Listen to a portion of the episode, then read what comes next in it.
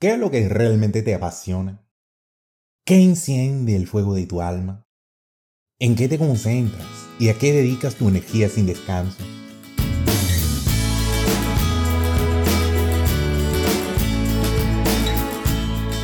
Hola, mi nombre es Corbin Jackson y esta es una traducción del podcast de Tom Clark de la serie de podcasts traducidos al español Algo para reflexionar. Hoy me gustaría hablar un poco del tema de la pasión. Un ejemplo del tipo de pasión a la que me refiero se produjo hace mucho tiempo, en marzo de 1775. Había mucha tensión entre las colonias americanas y Gran Bretaña.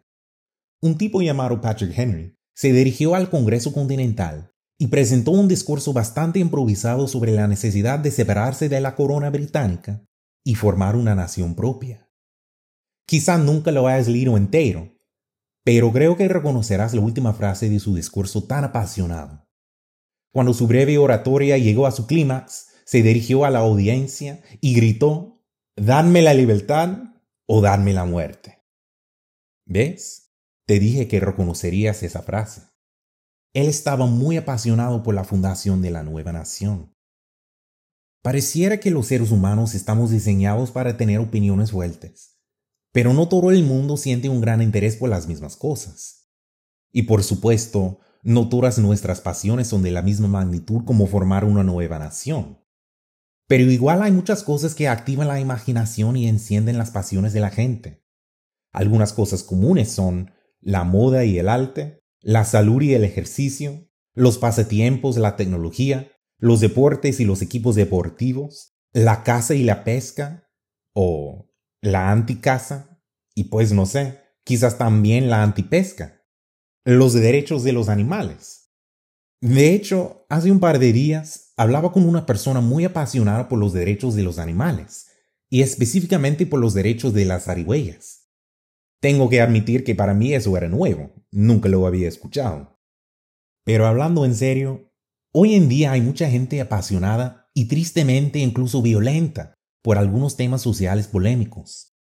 Y, por supuesto, muchos se apasionan por las cuestiones y plataformas políticas, y quizás no se den cuenta de que esas cosas están conectadas interactivamente con todos esos problemas sociales.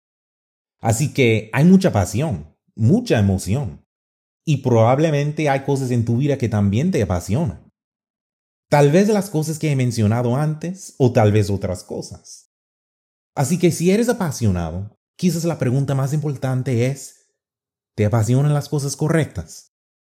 No hay nada malo en sentir pasión por los deportes o el arte o los animales, la marca Ford versus la marca Chevy, lo que sea. Y algunas cosas sin duda son más importantes y merecen más atención que otras. Pero, ¿es posible que estemos pasando por alto algo que es infinitamente más importante? ¿Qué debería apasionarnos? En la Biblia leemos un relato de Jesucristo subiendo al templo. Cuando llegó ahí, vio a personas que estaban haciendo negocios, cambiando dinero, vendiendo animales para ser sacrificados, etc. No solo estaban haciendo negocios en un sitio sagrado, sino que muy probablemente tampoco estaban haciendo negocios justos. Se estaban aprovechando de los que venían al templo a adorar y ofrecer sacrificios. Leemos en el capítulo 2, versos 15 y 16 de Juan, que Jesucristo hizo un azote de cuerdas, echó fuera del templo a todos, y las ovejas y los bueyes, y esparció las monedas de los cambistas, y volcó las mesas. Y en el verso 17 dice, Entonces se acordaron sus discípulos que está escrito, El celo de tu casa me consume. ¿Cómo ves? Jesucristo amaba a la gente. Era compasivo con los que estaban heridos y necesitaban sanación y consuelo. Les enseñaba continuamente cosas que realmente marcarían la diferencia en sus vidas. Tenía pasión por la gente y tenía pasión por servir. Pero lo que le apasionaba aún más eran las cosas de Dios, las normas, los valores y los principios del Creador. ¿Y tú? ¿Qué tan apasionado eres por las normas, valores y principios de Dios? Sé que has asistido a uno o más de nuestros campamentos de jóvenes y de niños. O quizás asistes a más de un campamento cada año, y eso es fantástico. Quiero recordarte algunos de los temas de los campamentos que hemos utilizado en los últimos años acá en los Estados Unidos. No son todos, pero ¿te acuerdas de los siguientes temas? Poniendo en alto la vara, una guía para el futuro. Fundamentos para la vida, edificando sobre la roca. Visión, viendo claramente en un mundo nublado. La perla de gran precio, búscala y guárdala. La puerta estrecha, aceptando el desafío. Un llamado hacia la grandeza. Hay otros, pero he escogido estos porque dan la idea. ¿Con qué propósito se elaboraron todos estos temas? Se diseñaron para centrar nuestra atención en lo más importante de la vida, las normas, los valores y los principios de Dios, y la increíble oportunidad que tenemos tú y yo de conocerlos y tenerlos como parte de nuestras vidas hoy.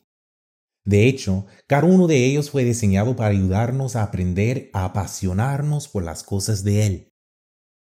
La mayoría de las personas que nos rodean pueden apasionarse por cosas como los grupos musicales y los estilos de ropa, los videojuegos y, por supuesto, los tormentosos problemas sociales y políticas que abruman a su país.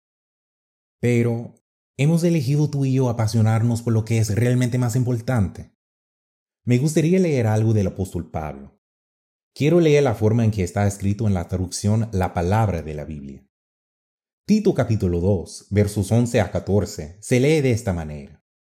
Se ha hecho en efecto visible la bondad de Dios que trae la salvación a toda la humanidad, enseñándonos a renunciar a la impiedad y a las pasiones desordenadas de este mundo, y a vivir desde ahora de manera sobria, recta y fiel a Dios y eso es ciertamente lo que debemos hacer.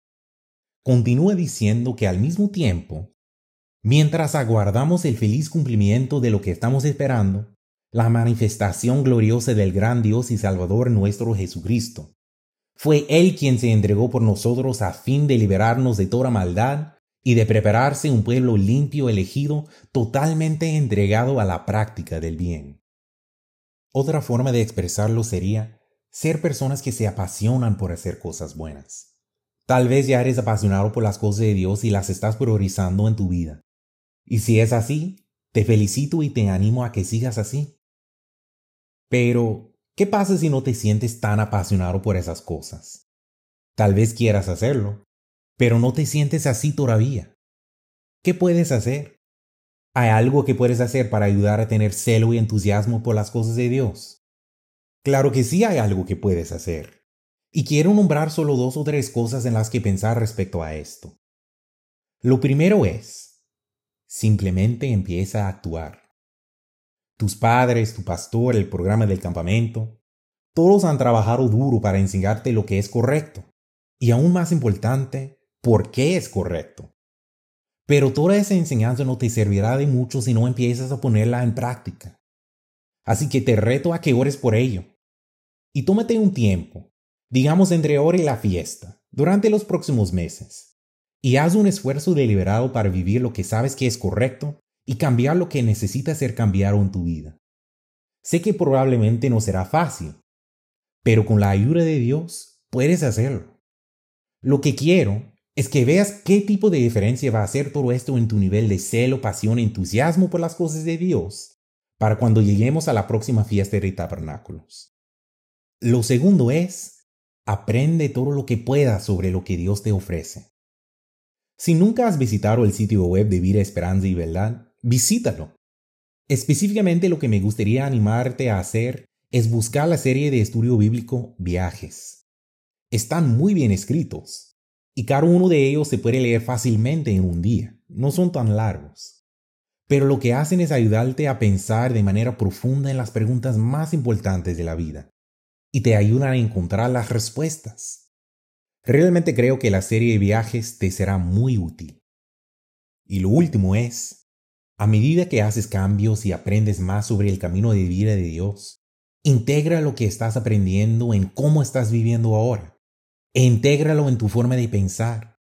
Empieza a cambiar lo que eres y empieza a practicarlo sirviendo donde puedas, siendo útil y colaborando, continuando a leer y escuchar y estudiar más sobre este camino de vida. Si haces estas cosas entre ahora y la fiesta, yo creo que vas a ver algunos cambios significativos en tu vida. Y si en este momento no sientes el celo y el entusiasmo por el camino de Dios que te gustaría sentir, estoy seguro que vas a ver cómo crece ese celo por las cosas de Dios. Parece que los seres humanos tenemos la capacidad de sentir fuertemente, de tener opiniones fuertes y de estar apasionados por las cosas de la vida. Y así podemos sentir pasión por el arte o la cocina o la casa y la pesca o cualquier otra cosa. Y eso está bien. Es parte de lo que nos define, parte de lo que nos hace únicos. Pero también es muy importante que tú y yo aprendamos a ser apasionados y a mantenernos apasionados por las cosas de Dios, las cosas más importantes de la vida. Y creo que si haces ese esfuerzo, con la ayuda de Dios, puedes desarrollar una pasión por las cosas de Él que será tan fuerte, o incluso más fuerte, que la pasión de Patrick Henry por formar ese nuevo país.